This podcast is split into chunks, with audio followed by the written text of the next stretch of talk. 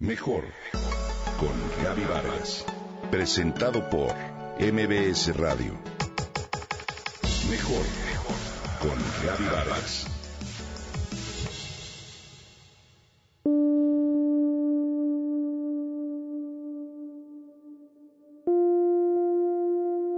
Me gusta imaginar esa antigua concepción del universo como una gran rueda formada de un sinfín de ruedas más pequeñas en un eterno giro.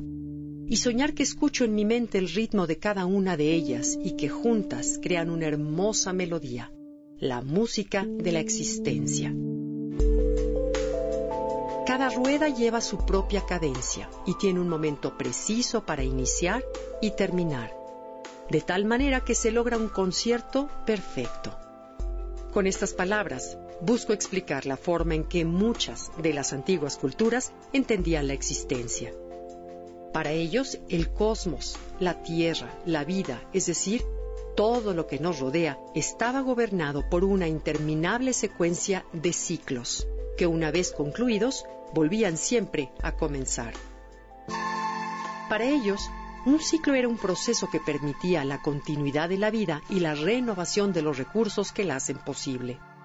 Cada ciclo estaba formado de dos fases, una activa en la que la energía se agota y otra de reposo en la que la energía se recarga.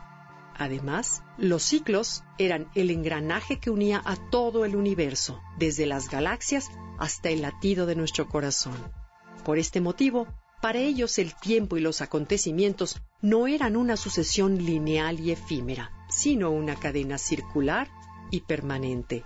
Ellos medían el tiempo a través de la observación cuidadosa de estos ciclos, en especial del movimiento de los astros.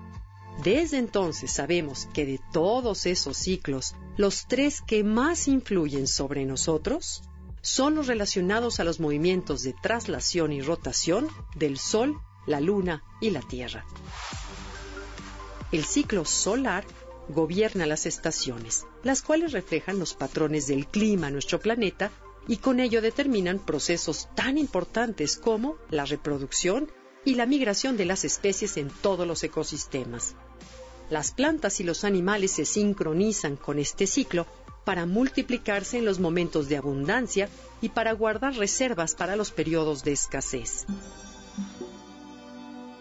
Para los humanos este ciclo también ha sido esencial para establecer las épocas para sembrar y cosechar o para protegerse de las lluvias y del frío. Por su parte, el ciclo de la luna influye sobre las especies nocturnas y ocasiona las mareas tan relevantes para los organismos que habitan en las costas. A este ciclo se le ha dado un significado especial, pues coincide con la menstruación en las mujeres. Por ello, muchas culturas lo han considerado la base de sus calendarios. Finalmente, el ciclo del día y la noche se relaciona con nuestro biorritmo, es decir, con todos los cambios sutiles que ocurren dentro de nuestro cuerpo, tales como la respiración, el metabolismo, la digestión, el sueño y muchos otros que repercuten en nuestro comportamiento, actitudes y estado de ánimo. A pesar de la importancia de estos ciclos, en nuestro diario frenesí nos hemos olvidado de respetar su ritmo y buscamos acelerar etapas como la niñez o impedir otras como la vejez. Hemos perdido de vista que para mantener la abundancia que la tierra nos regala, debemos permitirle recuperar sus recursos y renovar sus procesos vitales. Disasociarnos de estos ciclos puede poner en riesgo nuestra propia supervivencia. Por ello, necesitamos que nuestra conciencia individual y colectiva baile al ritmo de los ciclos del universo. Solo así nos sintonizaremos nuevamente con la renovación de la vida.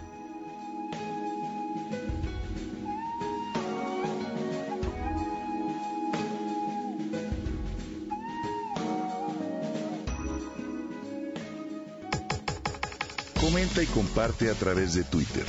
Gaby-Vargas. Gaby-Vargas. Mejor con Gaby Vargas. Presentado por MBS Radio.